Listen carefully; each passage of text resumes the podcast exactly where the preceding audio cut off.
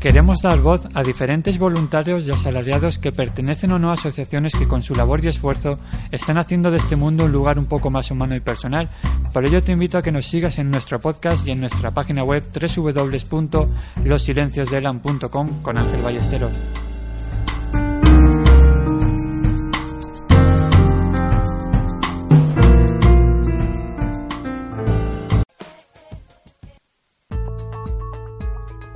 Si el que busques són continguts locals, si necessites conèixer la informació més pròxima, de manera immediata, i si et cal escoltar la música més actual, escolta la xarxa d'emissores municipals valencianes.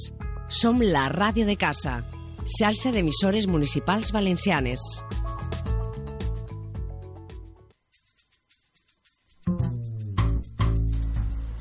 Aquí empieza tu programa social. Voluntarios, asalariados y asociaciones, todos caben aquí. Quédate y escúchanos.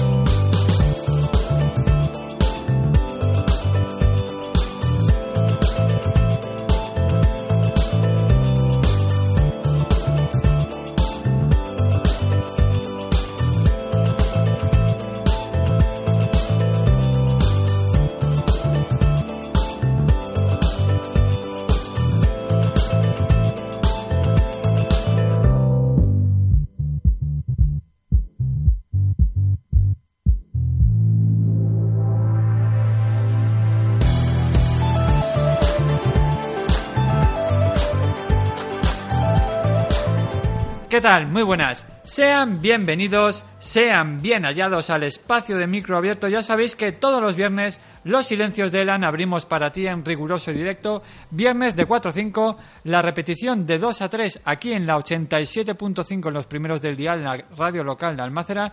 Ya sabes que también este programa se emite en la salsa de emisores municipales valencianes, es decir, que puedes estar escuchándonos en Radio Ribarroja y también sobre todo enviar un abrazo muy fuerte a nuestros radioescuchantes de Paterna, que aquí este programa se emite los miércoles por la noche de 8 y media a 9 y media. Ya sabéis que desde esta quinta temporada Estamos también disponibles en iTunes y ya sabéis que este y programas anteriores están también en la red de iVoox. Ya sabéis que desde aquí pues intentamos dar voz a aquellos voluntarios, asalariados, asociaciones que con su labor y esfuerzo pues ayudan a hacer de este mundo raro, de este mundo loco, pues un lugar un, poco, un poquito más humano, un lugar un poquito más personal. Y ya sabéis que de vez en cuando pues nos gusta contar con... nos salimos un poquito de esa, de esa onda solidaria y nos gusta hablar sobre todo de temas médicos y para ello contamos a nuestro queridísimo amigo, doctor, colaborador desde la cuarta temporada, el doctor Guillermo Gil. Buenas tardes. Buenas tardes, Ángel. Esta es la Ay, es que me... tercera temporada. Estás, ay, es verdad, es verdad que tú estás de- desde la temporada 3. Sí, sí, sí. Perdóneme usted, doctor. No, no, ya, ya, ya, ya llevamos, ya llevamos colaborando, ¿eh? Es que ya llevo tantas temporadas ya. ¿Tú que cuál- sí. en cuál estás? ¿En cuál? Yo estoy en la quinta temporada. En la quinta temporada. Vale, pues yo he hecho la 3, la 4 y em- esta es la quinta temporada. Pero esta ya, ya se escuchaba en la introducción que ya estamos en iTunes también, así que la gente de, Ah. del eh, sistema de la manzana puede escucharnos también en su podcast.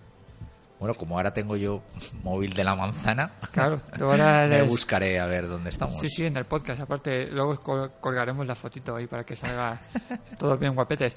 Bueno, ya sabéis que nos podéis seguir en Instagram, nos podéis seguir también escribiéndonos a losilenciosdelan.gmail.com, Twitter, Facebook y visitar nuestra página web www.losilenciosdelan.com. Bueno, Guille, esta tarde te habíamos preparado un tema bastante interesante, una enfermedad inflamatoria crónica de naturaleza autoinmune y caracterizada por la afectación simétrica de múltiples articulaciones. La Toma. artritis reumatoide. Toma, Toma ya. ya lo has dicho tú todo. Vale, nos vamos. no, no. Eh, ha bueno, sido un placer, señores. Nos no, vemos. vamos a ver. eh, siempre la idea que hemos tenido aquí es traer eh, pues aquellas dolencias o situaciones que en la vida habitual se, se producen.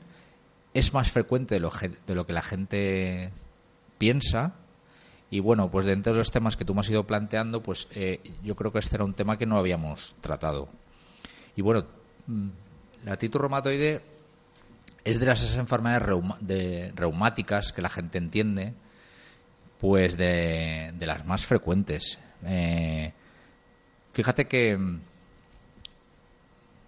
un 1% de la población la puede padecer. En España es el, hay una estadística del 0,5% de la población.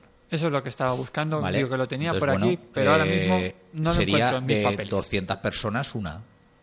Es un dato muy interesante, ¿no? No, no. Es una pues enfermedad que- bastante frecuente.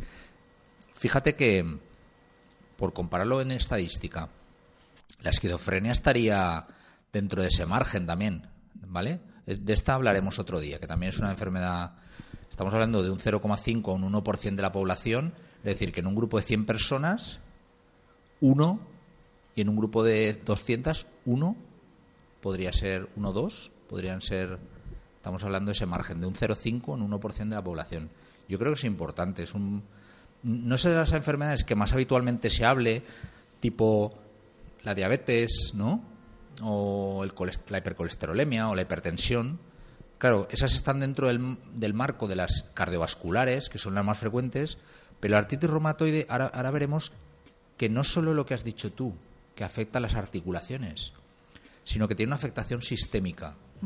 Y, y tiene que ver con el tema de cardiovascular también, es importante. Entonces, bueno, yo la he querido traer aquí un poco por, por eso. ¿Qué, qué característica, qué estudios, si, miráramos en qué población puede afectar, ¿no? Eh, puede afectar a hombres y a mujeres por igual, pero afecta eh, una relación 3 a 1 a mujeres a hombres. Lo que te iba a decir, digo, tiene una afectación mayor en mujeres sí, que... sí, es una, es que una en enfermedad. La artritis reumatoide, si te la imaginas, sería una mujer de mediana, de mediana edad, de 40, 50, 60 años, ¿vale? Que, que aparece con eh, manifestaciones articulares, múltiples, múltiples, ¿de acuerdo?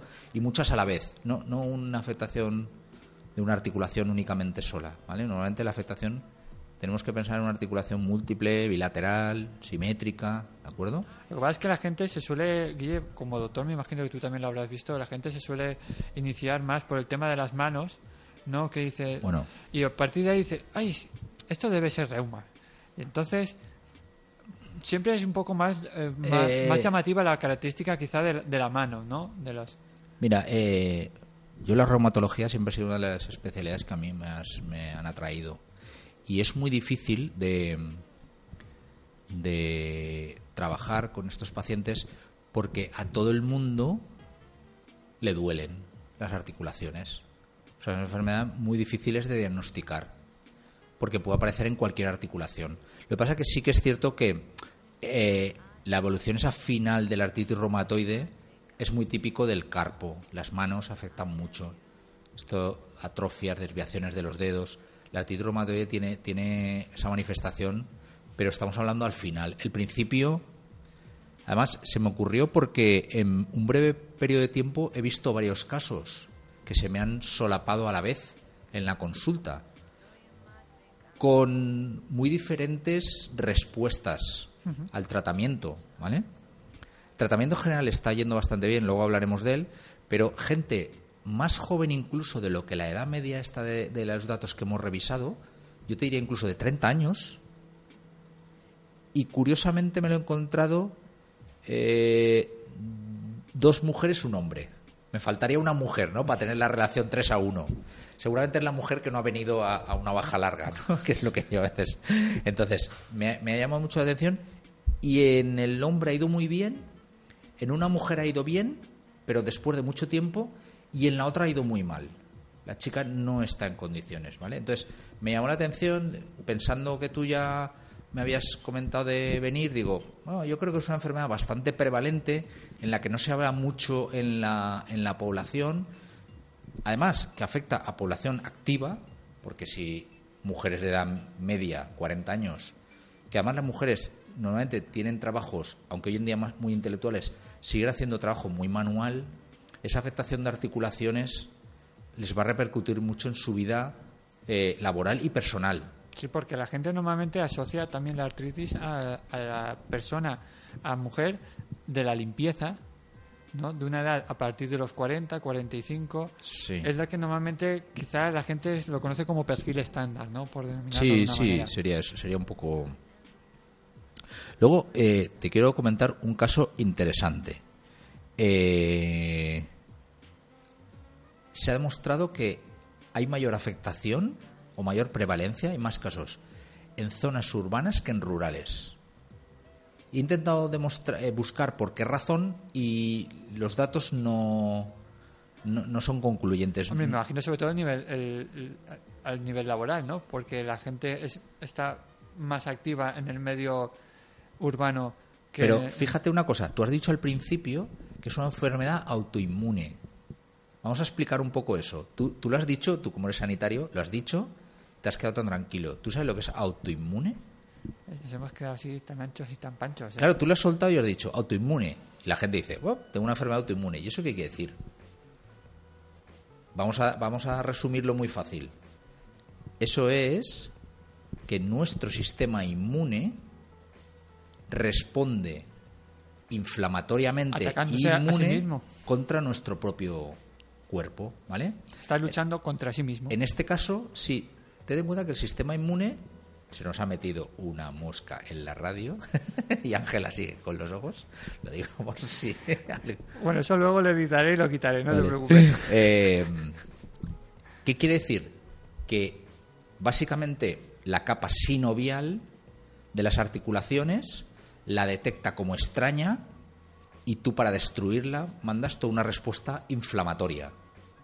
¿Vale? Toda la gente, si se acuerda de Érase una vez el cuerpo humano, las defensas que salían ahí. Sí, sí. Es que te lo digo porque hace poco da la casualidad de que he vuelto a, a, mostrársela a, mi hija gracias a Movistar Plus, que lo puedes ver. No me digas. Todos los capítulos. Hostia, muy interesante. eso, ¿vale? Desde el primer capítulo. Bueno, eh, sí, pues si no recuerdo mal, si no recuerdo mal, no, pero si no recuerdo mal, lo explica muy bien. Y yo muchas veces para explicárselo a los pacientes, porque además todo lo que tiene que ver con la inmunidad desde incluso desde que lo estudiamos nosotros hace unos 20 años, la carrera, ¿no? Hasta hoy en día, eh, marcadores y todo se ha, multiplicado de una manera. Yo, yo me he leído un artículo de la Sociedad Española de Reumatología, de artritis reumatoide, que es muy técnico y a veces es un poco de decir, espera, voy a respirar un poco, me lo dejo, lo, lo, asimilo, porque hay mucha información de anticuerpos, no sé qué, no sé cuántos, no, se detecta tal gen, ¿vale? Por ejemplo, se, se habla de que hay hasta 30 genes podrían estar eh, responsables de la aparición de la artritis reumatoide, ¿vale? Entonces, lo que tú dices de la inmunidad es, eh, llegan unos... Tenemos una inmunidad común a todo el mundo. Cuando hay un proceso inflamatorio o infeccioso, mandamos un sistema defensivo básico, ¿no? Los neutrófilos, unos glóbulos blancos que son como unos soldadillos, guerrilleros básicos, ¿no? Como la policía local. Y van, van ahí a dar bofetaes un poco, ¿vale? Lo que pasa es que hay alguno listillo se pega al bicho, hace una especie de molde, se va a avisar a los linfocitos y les dice, oye, que el bicho es así de este molde. Es como si hicieras la llave en una plastelina, ¿no? Y entonces ellos sintetizan una molécula que se acopla a ese anticuerpo, podríamos decir, ¿no? Entonces, ¿qué pasa? La respuesta es inflamatoria sobre la zona. ¿Dónde? Sinovial. ¿Dónde? Articulaciones. Entonces, ¿qué es? Dolor, inflamación, ¿vale? aumento tamaño, ¿vale? Eh, sería un poco eh, ese tipo de ese tipo de más cosas. Si la inflamación es muy grande, rigidez. Como dejo de mover la articulación, atrofia muscular, debilidad muscular, ¿vale? Y luego deformidades. Más o menos. Pero fíjate que el primer síntoma es me duele. Que este, este es el gran dilema de hoy en día. Un día hablaremos del dolor solo en sí. Pero es que eso da para muchos Vale, entonces. Eh, y luego, ¿cuántos casos de artritis reumatoide se detectan o se diagnostican nuevos al año? ¿Vale? Pues yo he encontrado unos datos como eh, unos 8 casos nuevos por 100.000 habitantes en mayores de 16 años. Una pregunta, Guille. ¿Normalmente eso lo diagnostica el médico de cabecera o el especialista? No, no. Es muy importante que esta enfermedad la maneje el reumatólogo. El reumatólogo. Eh, es cierto que es una especialidad eh, que hasta que llegas a él, como es un dolor, posiblemente tengas que pasar antes por otros especialistas.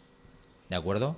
Entonces, en sí, ya la, enfermedad es larga, eh, tediosa, dolorosa, inflamatoria, hasta que tú consigues llegar al, al especialista y él hace las pruebas pertinentes para podértela diagnosticar, el paciente ese eh, tarda, tarda en ser diagnosticada efectivamente como una artritis reumatoide, ¿de acuerdo? Entonces, hombre, yo recomendaría a la gente que un dolor que afecta varias articulaciones, crece tamaño, tiene calor, hombre, eh, que no lo dejen, ¿vale? y sobre todo, múltiples articulaciones, has dicho tú al principio en la definición, ¿vale? Las dos rodillas, las dos manos, los, eh, pero puede afectar a todas las zonas, ¿eh? incluso la columna. Veces puedes pensar que es una lumbalgia, monda lironda, y puede ser una artritis reumatoide. No es la zona más característica, el antepié, antepié, o sea, carpo y tarso, por ejemplo, rodillas, suelen ser este tipo de, de, articulaciones. A mí una, de las cosas, Guille, preparando el, programa que más me ha llamado la atención, que de hecho desconocía, ¿eh? yo pensaba que la artritis reumatoide, evidentemente, que de, de manera habitual, o sea, o, lo más común, digamos que puede evolucionar en diferentes, pues, diferentes momentos, pero lo que yo no sabía es que podía detenerse de forma espontánea. O sea, podía desaparecer de forma espontánea. Entonces, preparando la bibliografía, decía que hay algunas personas que el avance se detiene así de manera radical. Yo pensaba que era algo que siempre continuaba al ser un proceso autoinmune. Eh, a ver, de manera normal el 70% tiene una evolución progresiva. Pero indudablemente como toda enfermedad autoinmune puede tener una... ¿Por qué de momento tu cuerpo reacciona contra tu propio cuerpo? ¿Y por qué de momento se para? Eh, tú lo has visto que se lo pone, está descrito, pero ¿y por qué? ¿Se para? ¿Está descrito el por qué? No, no, no, eso no, no está. descrito. No está descrito. Hay muchas cosas que dicen, hombre, hemos encontrado en población que se ha parado, tiene una mejoría. Mira, yo recuerdo eh, que esta enfermedad la padeció un jugador de golf muy importante, José María Olazábal. Mm, José María Olazábal. este hombre dejó de caminar y todo. Sí, sí que es verdad. Fue una cosa muy. Estuvo, abandonó el golf. Y de hecho salió en todas las noticias. Creo recordar, si no me equivoco mal, que se recuperó y ganó el Máster de Augusta, el de la chaqueta verde. ¿Pero eso fue antes? No, no, fue antes lo de artritis reumatoide. Eh, mira, yo no lo recordaba. Yo que soy un poco fan, fan del golf, no he jugado nunca, pero he sido fan del golf y. Es que mueves dinero, Guille. Mueves un día iré a tirar bolas, que me dijeron los de. Una vez que fui a un campo de golf. Ven a tirar bolas. No, pero. Debe ser desestresante, ¿eh? Me ha venido, me ha venido ahora. No, eso sí que es verdad. Sí, me ha venido el caso de José María. Siempre, siempre intento relacionar un poco con, con, el deporte, porque fíjate que tiene una condición física, cuidado de alimentación, aunque sea el golf, ¿eh? O sea, si tú no entrenas, estás en forma, eh, porque hay gestos difíciles de, de, llevar a cabo en el golf, y si tú no entrenas, a ti no te salen los golpes. Y justamente ahora hablando, no lo había recordado, y me ha venido ahora a la memoria, y creo recordar, creo recordar, no, no, yo creo que tiene razón, yo creo que la la, chaqueta la ganó antes, pero luego ha vuelto a jugar. Sí, eso sí. Yo creo que la ganó antes. Ahora tienes razón. Lo miraremos si, si alguien tiene. Hemos hablado de memoria totalmente, ¿eh? lo digo. Si hemos cometido algún error, disculpen los, los oyentes, pero por ejemplo, en un atleta lo, lo hemos tenido, en un deportista lo hemos tenido.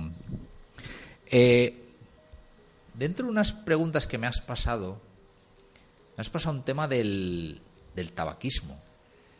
Sí, si quieres, eh, antes de iniciarnos, porque yo sé que tú estás muy puesto en el tema del tabaco. No, no, no, eh, era solo una nota que, pone el ah, tabaco. A mí me gustaría hablar, Guille, le hemos dado o lo hemos pasado un poco de pincelada ¿Cuál sería, digamos, el tratamiento para la artritis a nivel general? Principalmente reposo, hablamos de terapia farmacológica, evidentemente. Sí, aquí son fármacos mayores, ¿eh? Y estamos hablando de fármacos muy específicos. Básicamente se utiliza el metrotexato, ¿vale? Es un fármaco específico para paliar esto. Eh, he estado leyendo, incluso hay eh, una escala de tratamiento, hay que añadir otra serie de fármacos, se puede añadir corticoides también, ¿vale? Es una enfermedad con una información importante, hay que conseguir pararla. Sí que mm, una cosa importante es una enfermedad de aparición lenta, deterioro y el tratamiento lento también, ¿eh? Tratamiento lento. Yo he estado leyendo que hasta que tiene un efecto 8-12 semanas. Estamos hablando de 4 3 meses. Sí, 2 3 dos, meses, tres de tratamiento para que dé efecto. Y si se deja, en 2 3 meses vuelve a aparecer la sintomatología. Entonces he estado averiguando un poco que un tratamiento muy, muy a largo para, para mantener la. Discúlpame que te lo lea y Sí, sí. mantenerle por lo menos el tratamiento hasta que tres, tres meses después de que haya tenido el efecto. ¿Vale? Entonces son tratamientos que desde el diagnóstico hasta plantar el tratamiento y se estabilice y, se, y eso menos desaparezca, estaríamos hablando unos seis meses. No es una enfermedad fácil de manejo. ¿Vale? No es, no es un catarro, no es una neumonía con un antibiótico, tal. Y Eh, luego con el consiguiente efecto que pueda aparecer cualquier Sí. brote en un momento determinado. Decir, Correcto, que- correcto. De respecto a la actividad física, no he leído, no he leído gran cosa. Sí que he leído alguna cosa sobre eh, la valoración del deterioro, sobre sobre la actividad normal, laboral, hay, uno- hay unos parámetros, hay unos criterios muy de reumatólogo, no vamos a entrar. Valoran articulaciones afectadas, eh, qué respuesta inflamatoria tienen, ¿vale? Hay una graduación, hay varias escalas, he leído. Y Entonces, Guille, Guille, ¿intervenciones quirúrgicas se recomiendan en estos casos? las enfermedades autoinmunes... Porque claro, yo tam- tampoco, preparando el programa, tampoco he leído nada. No.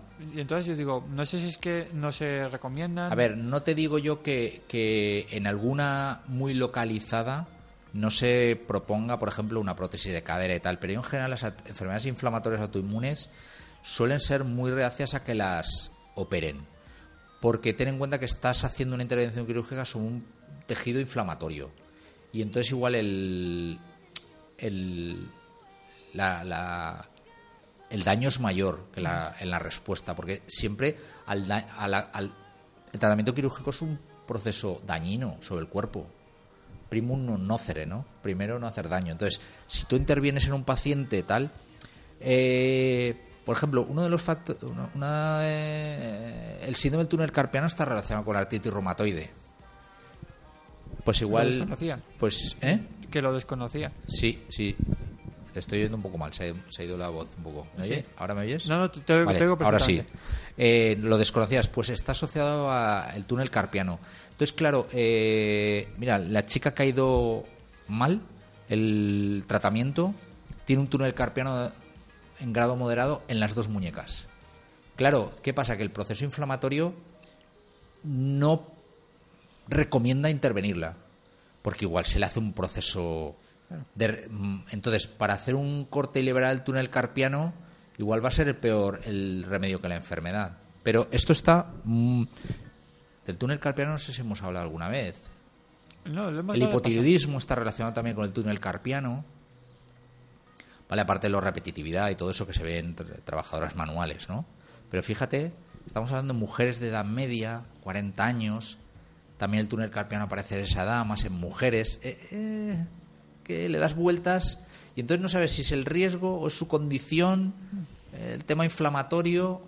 mm, Pero bueno, la artritis reumatoide eh, en sí predispone al, al túnel carpiano. Entonces, pero muchas veces no se operan por eso.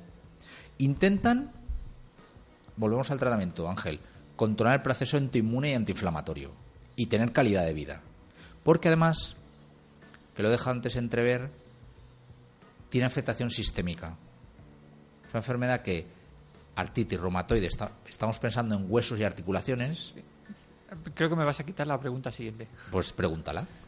Es decir, has comentado el tema de. Nos, o nos estamos centrando más en el tema de las articulaciones, pero también has dicho que puede afectar a otros órganos. Sí. Vasos sanguíneos, Sí. pulmón- pulmones, Sí, correcto. incluso los ojos, leía también. Sí, también. Cosa que me ha También. llamado también Sí, la atención, sí. porque decía, Sí. vale, hay una relación evidentemente. La piel, la piel. sí, pero eso no, me- no- o sea, no me sorprende, vasos sanguíneos, piel, pulmón, corazón, hay una cierta relación, pero los ojos yo digo, no lo entiendo. Dentro de los procesos autoinmunes, ¿te acuerdas de cuando estudiábamos Ya no me el síndrome bien. de ojo seco, síndrome de Sjögren? Ya no me Son autoinmunes. Son autoinmunes.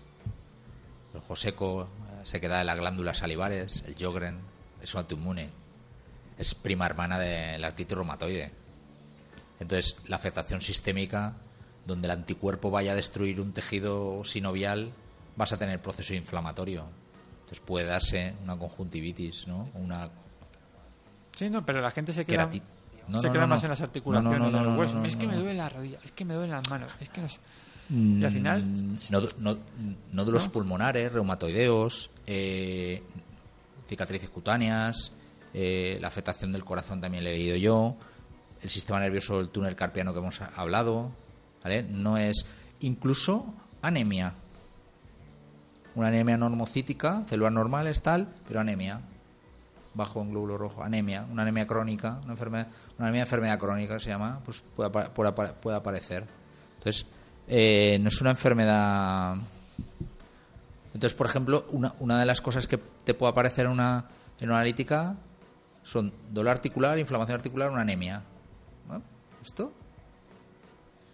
Te, te puede llamar la atención. Y luego, si te pillan fase aguda, la velocidad de sedimentación globular, esta que, que es inespecífica, o, o la PCR, ¿no? o sea, la- puede ser elevada, ¿vale? O algún, leucocitos elevados, linfocitos, ¿vale? Una analítica que tú dices, que te llame la atención sin saber Aquí hay que- muchas estrellas, ¿no? Que, Y no pero, hay pero, pero no hay nada, pero no hay-.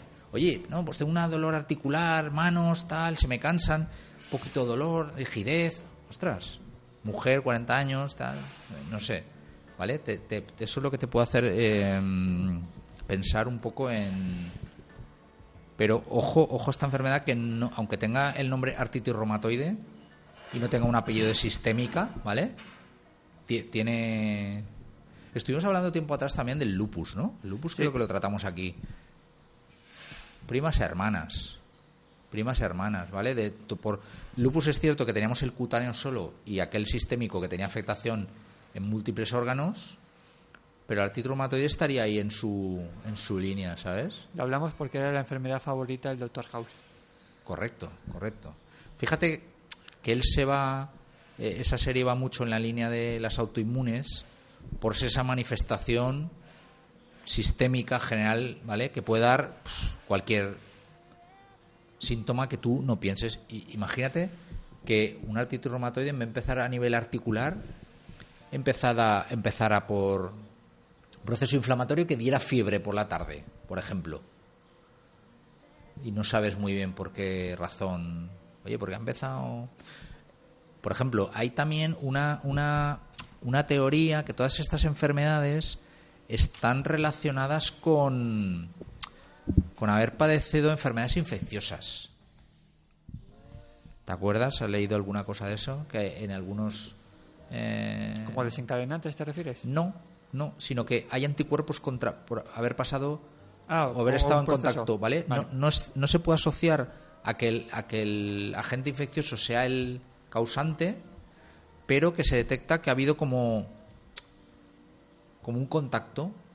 Sí, un contacto que ya Entonces, había pasado. Sí, sí, sí. sí. Claro, eh, la- las teorías que pueden ser, oye, yo tuve una infección o, inflama, o contagio, perdón, eh, tuve una respuesta anómala, inmune, que reacciona contra... recuer- ¿Recuerdas la una artritis que es la artritis reactiva o síndrome de Reiter? Es infección urinaria o respiratoria que a los 15 días, por proceso autoinmune o, o respuesta inflamatoria, producía una artritis localizada en gente joven, ¿vale? Varón joven. No sé si recuerdas de cuando estudiábamos. Pues hay, hay una especie de... como si fuera el disparadero ¿Vale? Eso es un poco lo que la, lo que la ciencia está diciendo, ¿de acuerdo? Es decir, yo tuve en su día. No es el causante en sí, sino, sino que hace que el sistema inmune reaccione. Y entonces, en respuesta a ese proceso inflamatorio inicial, como que reacciona contra tu sinovial y se produce ese proceso inflamatorio ya crónico, eh, progresivo, degenerativo, tal, tal, tal. Sería un poco esa, esa idea. Eso es lo que, lo que viene a. Pero no hay evidencia eh, epidemiológica en estudios todavía que demuestre esto. Una pregunta, Guille. ¿Las enfermedades eh, autoinmunes o, en este caso, por ejemplo, la artritis reumatoide, es hereditaria? Hereditaria, yo diría que no.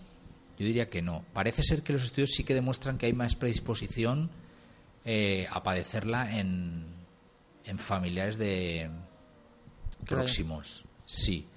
Pero hereditaria como tal yo como puede ser el colesterol o la claro sí sí sí. Yo es que creo hereditarias así puras y duras eh, yo creo que hay predisposición predisposición y uno de los factores también que, que, ya lo ibas a hablar y yo te he cortado ha sido el tema del tabaco porque has, podido leer el estudio o la noticia esta que, que relacionaba la artritis con el con el tabaco eh, parece ser que los fumadores tienen mayor riesgo de desarrollar eh, artritis reumatoide. Guille, yo tengo una, una opinión particular y yo no sé si tú la compartes o no. Como buen experto que eres del tabaco, a ver. estamos, digamos que lo más fácil es, o, o lo más común es asociar al tabaco como desencadenante de multitud de enfermedades. Está claro que el tabaco, evidentemente, no es, no es beneficioso de ninguna manera para el organismo, pero casi como que se está convirtiendo en un recurso muy fácil de decir, enfermedad, será el tabaco. No sé qué, el tabaco. Bueno, vamos a, vamos a verlo en perspectiva, ¿vale? Eh, estamos en 2017. Yo te diría que prácticamente todo el siglo XX el tabaco ha estado en nuestras vidas. ¿Vale? Hasta hace muy poco se ha prohibido. Y ahora se ha normalizado. Entras a un bar, ya no se puede fumar. No hay anuncios, ni en prensa, ni en periódico, ni en marquesinas. No se puede vender ya suelto. Tienes que ir a un estanco, vale mucho dinero, ¿vale? Pero el tabaco, tú tiras hace 10 años, 15 años, y era súper presente en nuestra vida, ¿no? Entonces, tira atrás, que estamos hablando que el tabaco se incorpora en la Primera Guerra Mundial en los botiquines de la Cruz Roja como habituallamiento para los soldados, ¿vale? Y toda la industria del tabaco lo que ha apoyado. Eh, el caballo del Malboro, motos, coches, publicidad, Una, industria, agresiva, muy agresiva. Entonces, eso epidemiológicamente ha tenido una afectación. Como está muy presente y tú preguntas hábitos, es fácil a nivel de ¿tú fumas? Sí, no. ¿Vale? Hemos, hemos incorporado el tabaco. Por ejemplo, en alcohol sería más difícil, porque en alcohol es gramos. Bueno, pero ya empiezan a verse estudios con el alcohol. Bien. Cosa que me, me alegra. Claro, el tabaco ha desaparecido prácticamente, está muy reducido. estadísticamente ha, bajado de una manera importante, sin olvidarnos que los jóvenes siguen incorporándose antes y a edades más tempranas al tabaco. El tabaco sigue siendo ahora, incluso yo diría, más prohibido, con lo cual me, me incorporo me incorporo antes. El otro día también me, me comentaban respecto al alcohol, el botellón está produciendo una cosa. Tú antes ibas a una discoteca y decías, oye, un cubata de no sé qué. Y a ti la dosis te la pone el del bar. Porque dice, hasta el segundo hielo mitad es lo que yo tengo que vender porque cada botella me vale mil euros, o perdón, 100 euros y tengo que poner 20 dosis. Lo ha calculado. Tú cuando te la compras en el supermercado, le pones hasta donde tú quieres. Están consumiendo mucha cantidad en muy corto periodo de tiempo. O sea, lo que tú te tú dices, tú tiras hasta donde llegues y eres tú, no el del bar. Entonces, claro, el tabaco podríamos decir que ha desaparecido. Ha desaparecido, o se ha ocultado, ¿eh? No ha desaparecido. Entonces, bueno, yo, yo creo que el tabaco fundamentalmente Ten en cuenta que el tabaco aparece también, estudio Framingham, ¿eh?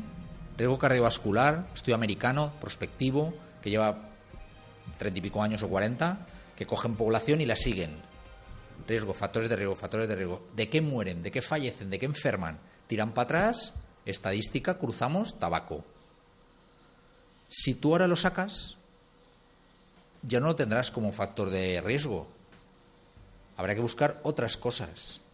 Tú lo estás preguntando indirectamente porque es el gran bosque que tapa los, Sí, los, sí. los árboles es no dejan ver el- Vale. Es verdad. Vamos a ver, todo el mundo sabe evidentemente que fumar es malo, pero por ejemplo, también la contaminación existe, la contaminación acústica existe, Vale. eh, a nivel de químico, los Pero alimentos Ángel, que, consumimos. un- vale, pero ya yo voy a hacerte un cuestionario de salud, ¿vale? Tú vas a mi consulta y yo te pregunto, bueno, hábitos tuyos. Que por cierto, si quieres puedes decirnos dónde está. ¿El qué? tu consulta, doctor. La próxima vez. La próxima. Bueno, pero puedes dejarnos el correo y el Twitter. Atiéndeme, atiéndeme. El correo. El Twitter no lo tengo activo. Estoy en Twitter, pero no soy activo en Twitter todavía. Tengo demasiadas cosas a la vez. El El, correo. correo. es doctor Guillermo Gil, todo junto en minúsculas, arroba gmail.com. Cualquier consulta pueden dirigirla. Eh, lo que tú estabas diciendo del. Cuando tú vas a una consulta, yo te pregunto, ¿vale, Ángel, tú fumas? No. Se para. Yo te pregunto, ¿cuánta contaminación hay en tu ciudad? ¿O en tu barrio? ¿O dónde, por dónde te mueves? O eso, eso la población no lo puede contestar. Eso no, la población no lo puede contestar. ¿Vale? ¿Tú cuánto bebes? Lo normal. ¿Cuántas veces te han contestado a ti eso, los pacientes? Montón. To- todos los días. Lo normal. ¿Cuánto es lo normal? ¿Cero es lo normal? ¿No beber? Ojo a la cultura del alcohol en España. Somos productores de vino. Y esto genera mucha problemática. Ya está habiendo voces en contra, ¿eh? Que están justificándose el consumo de una copita de vino y tal. Mm, parece que Y aparte, documentado. Ah, es importante. sí, pero también desde el punto de vista médico parece ser que eso ya no es tan cierto como se dice. ¿eh? Eh, ¿Estás lanzando una lanza a favor de quién? ¿De qué los detractores del alcohol De o los del- detractores del alcohol. Lo, lo profundizaremos y traeremos aquí. Un día hablaremos del alcohol hoy en día, ¿vale? Hoy en día. Hecho. Hoy en día, ¿vale? Hablaremos del alcohol habitual, ¿eh? Es decir, vino, cerveza. Vamos a hablar de esto. Sí, sí, sí. No, no hablamos de. No, bueno, no, no, no, ha vuelto a cul- cultura el gin tonic, que es para flipar. O sea, ahora si sales y no te tomas un gin tonic, eres un apestado. Aunque tengas 46 como yo. Quiero decir, es que. Pues mira, yo me declaro en contra porque a mí Muy bien. particularmente no me gusta. Haces, y- haz- haces muy bien. Pero bueno, hablaremos sobre este tema porque eh, esto de la prevención cardiovascular, de la copa del vino diaria, eh, está actualmente muy en entredicho, ¿eh? No, está entredicho, no. La gente ya está diciendo, y, y los nutricionistas ya han Eh. salido a la palestra diciendo totalmente en contra de esa recomendación Sí, parece, de la copita de vino. Parece, parece ser que sí. Yo, yo he oído una charla al respecto, que la, la oído, la tengo que oír en, en continuo, porque quiero tener un poco claro cómo está el tema. Pero mm, En una conferencia de TED, ¿verdad? sí, señor. Es que es muy recomendable. Sí, eso. señor. Sí, Vale. señor. La gente Esa- que nos escucha ya sabrá quién es. Me, me lo han. Sí, yo creo que tú lo has nombrado alguna vez, ¿no? Yo sí, yo lo sigo desde hace ya mucho tiempo. Me he leído muchos, Pues- varios, bueno, muchos no. Todos los de él no, pero me he leído eh, cuatro libros de él. Vale, pues ese, esa charla me ha llegado a mí a través de una amiga. O sea, qué fuerte. Yo te la he recomendado hace ya mucho tiempo. Pues no la había no- encontrado. No, no, no la había encontrado. No me has hecho caso, Porque doctor. yo de TED veo Ha bastante. tenido que venir una mujer para que te lo diga. No. Lo que es que me acordé ti automáticamente. Bueno, digo, vale, vale. Este es el que sigue Ángel. Recordemos el nombre, oye. eh, Sí, Julio Basulto. bueno, sí. Es que no me- yo lo siento, no, no me he fijado su nombre. Pero muy interesante porque me parece que es una persona que explica las cosas con bastante claridad. Y con coherencia, sobre todo lo que te digo, sobre todo documentado, que a mí particularmente ha sido lo que más me ha llamado Nos la tenemos que empezar a replantear eh, tú y yo, por ejemplo, qué comíamos cuando éramos más niños y qué estamos comiendo hoy en día. ¿Y qué les damos a nuestros hijos de Bueno, comer? claro, es que eh, lo que comemos nosotros hoy en día es lo que les estamos dando a nuestros hijos. Esto lo tenemos muy claro, ¿vale? Eh, y piensa tú años atrás, donde igual había muy poco supermercado y tu madre y la mía iban al mercado. y determinadas cosas no, es, no eran habituales comerlas. Y hoy en día eso es lo habitual. Mucho producto envasado, procesado, comprado y industrializado. Especiado. No- nos resulta muy cómodo, pero ojito, ojito. O sea, a veces si empieza a tomar conciencia, darle las vueltas a las cosas y ver la composición de hidratos, proteínas y tal, eh, Lo que pasa es que también eh, es, eh, quizás nos estamos alejando del tema principal. No. Pero, pero Guille, hay una cosa que... atiéndeme una cosa. Vamos a llegar al final a esto. Acaba tú y yo te voy a decir, Hay- con la titis reumatoide, ¿qué tiene que ver? Hay una cosa que, que, que lo hemos comentado también de pasada con el tema del tabaco y es eh, y desde luego contra eso es muy difícil luchar que es las campañas de publicidad vale campañas de publicidad productos grandes compañías tipo Nestlé que nos hacen consumir determinados productos que no te puedes deshacer de él mira hace poco bueno creo que ha sido esta semana creo que no sé si ha sido Mercadona la que ha sacado un, un- que, que ha dado también mucho que hablar en las redes sociales la sal sin sodio que han hecho la coña de como La sol- sal sin yodo. como han hecho no sin sodio porque han hecho La sal sin sodio y sí cómo- porque fíjate el sodio qué es el qué elemento químico es Na Na. no entonces decían la sal sin na vale entonces ha sido un poco en plan de coña un, un- un químico que ha hecho la, la- la similitud de, de, de, de- esa, de esa sal no pero luego es Pero eso, eso, no me he enterado yo, eso. pues vamos, porque claro, no estás en Twitter. ¿Qué vas, te vas a enterar? Total, que... Pero eso tiene que ver con la sal de Mercadona. Sí, es que, sí, es que, es que el- la foto del Twitter era Mercadona, bueno, esto era el producto de Mercadona y ponía sal sin sodio. ¿Vale? Vale. Y entonces, claro, ha salido, enseguida salió un químico que dijo, sodio es na, pues sal sin na. Y de ahí ya ha derivado a un A memes. Vamos, ha sido ya la, la campaña.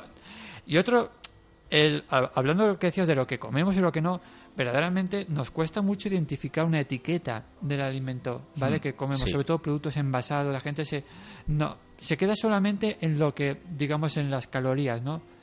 Pues esto tiene 20 kilocalorías. Ah, pues es sano. No, perdona. No. Mm, eso te hab- estoy, estoy hablando un poco caso hipotético, pero no, no desglosa, o sea, la gente ya no lee hidratos, ya no lee sodio, o sea, ya no lee sal, ya no lee las proteínas, ya no lee nada más, solo se queda con engorda mucho, engorda poco. Cero por cero, o sea, cero por ciento. Y te sale una figura de una chica corriendo delgadez. ¿Sabes? La campaña inmensa que está haciendo la publicidad es bestial. Y entonces te dejas mucho llevar, ¿no? Por, por esa corriente. Hablábamos del tabaco como hablábamos de la comida. Ya está. Era el único inciso Bueno, que quería no, decir. yo creo que hemos hecho un hemos hecho un atajo muy largo para llegar a un punto, ¿vale? Que tú sabes que como las artritis reumatoides, o sea, como las enfermedades autoinmunes, mucha gente habla de la comida sana, de tal, tal, tal, ¿vale? Entonces, yo he querido traer hasta aquí lo que lo que lo que viene en el manual de la Sociedad Española de Reumatología sobre la dieta de la artritis reumatoide. Me vas a dejar que lo lea textual para Dice, aunque la dieta no ha demostrado tener ningún efecto a largo plazo, la obesidad es un factor que asocia con mayor, con mayor discapacidad y resistencia farmacológicas, probablemente por la producción de citocinas inflamatorias por el tejido graso, la alteración de la capacidad funcional y la predisposición a comorbilidades y es recomendable que los pacientes eviten el sobrepeso. ¿Vale? Entonces, te lo digo porque le pregunté a las tres personas de la artritis reumatoide, ¿tú has cambiado algo en tu dieta? No es directamente que coman ecológico, es que cambien su dieta hacia producción más sano. Produce menor obesidad y produce menor efecto inflamatorio. Con lo cual su efecto de alteración de la inmunidad se ve regulado. ¿Vale? Lo que pasa es que los mensajes a veces son muy directos. Cuida la dieta porque una dieta ecológica favorece que el artritis reumatoide no progrese. ¿Vale? Lo que pasa es que nos quedamos con el mensaje intermedio, si te das cuenta. Entonces, bueno, hemos llegado a un camino interesante. El tabaco también produ- eh, produce un efecto inflamatorio. Estás produciendo, estás introduciendo producto químico que está reaccionando inflamatoriamente en tu cuerpo, ¿vale? Con lo cual al final hemos llegado a la dieta un poco de toda la vida, ¿no? fruta, verdura, legumbres, tal, tal, tal, tal, tal, ¿vale? Cocito en casa, no sé qué, no sé cuántos, fíjate. Pero no le quitemos la carne, no le quitemos la grasa, tiene que tener un 15% de grasa todo el alimento. El cerebro es grasa, la grasa buena, ¿no? Nueces, ¿no? Bueno, grasos. Lo, lo- la- la- lo- lo de los frutos secos ha sido otra de las cosas que, que vamos, que Pero también voy a han, profundizar en esto que me has dicho la sal.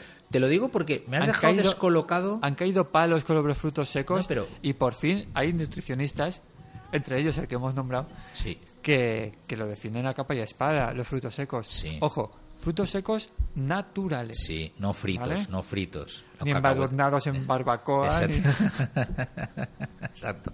Claro, los kikos no, no no son fritos. ¿no? No quisiera, Guille, terminar eh, sin hablar un poquito de los nuevos tratamientos, en concreto uno que han sacado. ¿no- le- ¿Leíste el, artículo? no, no he conseguido. Da- dame tu pistas porque pinché tu enlace y no se me abría, no, no te sé decir. Es un nuevo tratamiento que He han leído sacado algo de una- gel- de un gel. De un gel. ¿Pero un gel ingerido? Yo es que no daba. no- mm, ¿O un gel cutáneo? cutáneo. ¿Un gel sobre la piel? Hmm. Mm, Si no me da más pistas, me parece que o, o lo, o lo averiguamos desde otro sitio o yo no soy capaz de... Vale. Yo no soy capaz de darte respuesta. No, no, lo, lo, lo- lo dejaremos en el enlace de, Eh, la, de, la, de la web y ya está. ponlo en el enlace a ver si Sí, alguien- Para que la gente lo, lo conozca. Y Mm. también hablaban algo de un estudio relacionado con la flora intestinal con respecto a las artritis. Eh, estamos entrando ya en terrenos un poco más peliagudos, ¿vale? Eso es todo un campo. Sí, no, al fin y al cabo, si no hay una demostración, una A ver, documentación tampoco. Esto, Pero esto- bueno, puede ser interesante Mira, también esto, conocerlo, ¿eh? Esto de la flora intestinal del colon, yo creo que lo traeremos otro día, porque es un tema en el que desconocemos bastante, pero puede ser muy interesante. He, he- he visto algún reportaje incluso. Entonces yo creo que lo vamos a dejar como un tema ahí en el aire, que puede ser muy interesante, porque se está hablando de eso, que muchas enfermedades tienen que ver con, Con la carga de la flora intestinal que tenemos. ¿Vale? Y también, es que me acuerdo que lo vi hace mucho tiempo, y es se puede conseguir cambiar la flora intestinal para favorecer menores procesos antiinflamatorios, tal, tal, tal. Tiene que ver mucha cosa con eso y además tiene que ver con el entorno en el que vivimos. Parece ser que nuestros familiares cercanos nos la puede, nos transmiten esa carga genética o de, tipo de bacterias, de, así es como se procesa en el proceso final de la, de la digestión. No quiero entrar mucho porque es una cosa que he leído alguna cosa y no quiero médica médica no es porque yo no conozco ninguna especialidad que se dedique en exclusiva a eso posiblemente algún médico naturista sepa del tema sepa del tema más que ¿Algún endocrino? ¿Sabes si se puede.? es que yo creo que los endocrinos están tan enfrascados en el tema de las hormonas que no llegan, no porque vamos a ver, tú conoces gente que por sobrepeso obesidad acaba yendo a un endocrino y le dice, tenga esta dieta. No es para ellos una prioridad. Aunque, aunque su, su especialidad es endocrinología y nutrición, yo creo que todo lo demás les absorbe de tal manera. Es como el tema de las adicciones. Tú cuando ibas con una adicción del tabaco y vas a, al... Es que tenemos sobras en la acera de enfrente y están picando. Ya, ya me pasó la semana pasada también. Está el ayuntamiento haciendo despachos nuevos ahí abajo, me parece, en la sede de la policía local. Hemos visto al pasar, están haciendo ahí tabiques y entonces pues todavía están trabajando los pobres obreros hoy viernes por la tarde, para que veas. Que en este país dice que no trabaja nadie, me cago en la más, y aquí trabajamos como negros. Hasta, hasta en agosto ya. Perdón, como negros, quería decir. perdón, perdón, es una frase hecha, ¿no? Trabajamos como, como esclavos, seamos blancos, negros o del color que seamos, ¿eh? No, pero que, que están haciendo obra, ya, ya nos han cerrado la ventana. Aquí el ayudante que tenemos hoy. Sí, sí, sí, sí. Yo, la- yo, yo le había propuesto que entrara en antena, pero me ha dicho que no. Quería hacer una pequeña sección final de. Pero me dice con las manos que no, no vamos a nombrar, ¿vale? Seguimos adelante, Ángel. Sí, queda- es que, es- sí, nos quedan cinco minutos. Vale. Eh, mientras te, te pregunto las diferencias, Guille, entre Sí. lo de artritis reumatoide y artrosis, que la gente igual se puede Ah, confundir. bueno, vale, también. ¿Vale? Si Vale. te parece, yo así he, he localizado ya la noticia del gel, así Ah, bien. la, la miro por encima Vale. y te digo. Mientras tú nos dices. Bueno, eh, básicamente eh, la artrosis por contra sería el proceso degenerativo na- natural de las articulaciones. En realidad afectaría más al hueso, ya no tanto a la sinovial. Eh, la artrosis produciría microfracturas y regeneración ósea. De ahí que eh, de ahí que se produzca aumento del tamaño de las articulaciones, no por inflamación de la cápsula, del espacio que hay entre una articulación, sino propiamente del hueso, ¿de acuerdo? Eh, y tiende a producir también dolor y rigidez. Por contra, una cosa característica de la artrosis es que con el calentamiento en a la primera hora desaparece el dolor. La articulación como que calienta, se moviliza. ¿De acuerdo? Eh, en el caso de la artritis reumatoide es un proceso inflamatorio también del tejido sinovial y de las vainas tendinosas. Entonces es, un proceso más de limitación de la movilidad por inflamación. Lo que estaba investigando, Guille, no la noticia que, que a la que yo hacía referencia es de ABC no explica exactamente cómo es ese gel. Lo único que dice que es no solamente es capaz de absorber el exceso de líquido sinovial, sino que también de actuar directamente sobre la fuente de inflamación y el dolor. Y habla en concreto del, del óxido nítrico. Una investigación que se lleva eso es anti, eso es un, que se lleva a cabo en Corea del Sur. antioxidante. En Corea del Sur, pero no pone El nada. NI. Vale. El NO. yo- sí, pero que Yo no- creo que, perdón, creo que lo estás planteando desde el punto de vista de una infiltración con ese tipo de gel. Sí, da más. Porque da- es local. Da pinta, da pinta de eso. Sí, como, como hay inflamación del líquido sinovial, hay aumento del líquido, sería como generar una inyección que ese líquido, ese óxido nitroso, absorbiera el proceso inflamatorio. Esto es como, como otros hidrogeles también que se tratan para que se dan para los- ot- otro tipo de procesos inflamatorios. Sí, pero yo creo que aquí es, sí, tipo el ácido hialurónico o algo así, infiltraciones que últimamente también se están haciendo para patología degenerativa de la que hablábamos, artritis reumatoide, también yo, eh, perdón, artrosis, yo creo básicamente que también porque el proceso de artrosis y degeneración articular produce deshidratación de, los cartílagos articulares y del disco intervertebral y cosas de esas. Entonces yo creo que va dirigido hacia regeneración, mantener la estructura del cartílago, ¿vale? Para que no se degenere y, y no afecta a hueso. En este caso yo creo que es infiltrar ese gel en la zona inflamatoria para que, que ese produzca ese efecto. Sería una especie de infiltración local.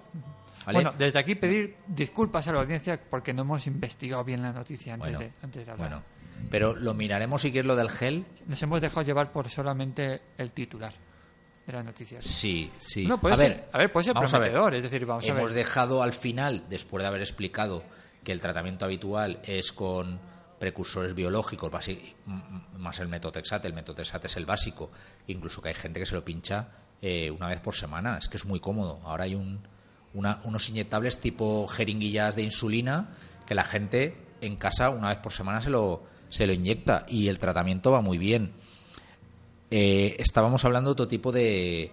Yo, posiblemente sea para efectos más locales, ¿no? ¿Describe algo en la historia o en la, en No, la no, noticia? no, no pone- no pone nada vale, bueno. No pone nada Lo miraremos y en la próxima. Yo creo que has abierto un tema que ha sido el tema de. eh, el, el tema de las la flora, bacterias, de de, la la flora. flora intestinal. Yo creo que vamos a, te- vamos a poner ese tema Sí. encima de la mesa Para el siguiente. para el siguiente. ¿Le parece bien? Sí, me parece perfecto. Es un tema del que yo no sé mucho, pero me ha llamado mucho la atención porque hay tratamientos muy variopintos en relación a eso y mm, que si- quisiera investigar a ver qué hay. Pues muy bien, doctor. Bueno. ya tenemos tema para la Ah, siguiente. Ángel, ha sido la siguiente- un placer estar contigo. Hombre, el placer es nuestro que nos ilumines en estas en estos momentos que tenemos, eh, los pocos momentos que podemos contar con tu presencia, doctor. Bueno, gracias por invitarme un año más. Seguiremos al frente, nos iremos viendo cada mes, mes y medio, según un poco los planning nos Sí, sí. De tus- Según disponibilidades de tus mutuas. invitados que tienes ahí. No, la verdad es que, mira, tengo, estoy contento. Sí, este año estoy, estoy contento. Bueno, hay nada, mucha gente. haz- mucha hazme gente. un hueco, hazme un Sí, hueco sí. de vez en cuando. Hay mucha, hay mucha gente. Pues, doctor Guillermo Gil, de verdad, muchísimas gracias por estar aquí hoy con nosotros. A ti por invitarme. ¿eh? Ya sabéis que lo podéis escribir cualquier consulta a doctorguillermogil.gmail.com ¿No? Lo he dicho bien, sí, lo he dicho bien. muy bien. Muy bien. Pues bueno, nos encontramos aquí en los silencios de Elan la semana que viene gracias a la salsa municipal, a la salsa de emisores municipales valencianes que este programa se emite también en Ribarroja, disponible también en iVoox, en iTunes, también en Radio Paterna y aquí en la 87.5. Ya sabes que desde aquí intentamos dar voz pues a aquellos voluntarios, asalariados o asociaciones que con su labor y esfuerzo pues ayudan a hacer de este mundo raro, de este mundo loco, pues un lugar un poquito más humano, un lugar un poquito más personal. Recibe un abrazo de Ángel Ballesteros y nos vemos aquí la semana que viene. Adiós.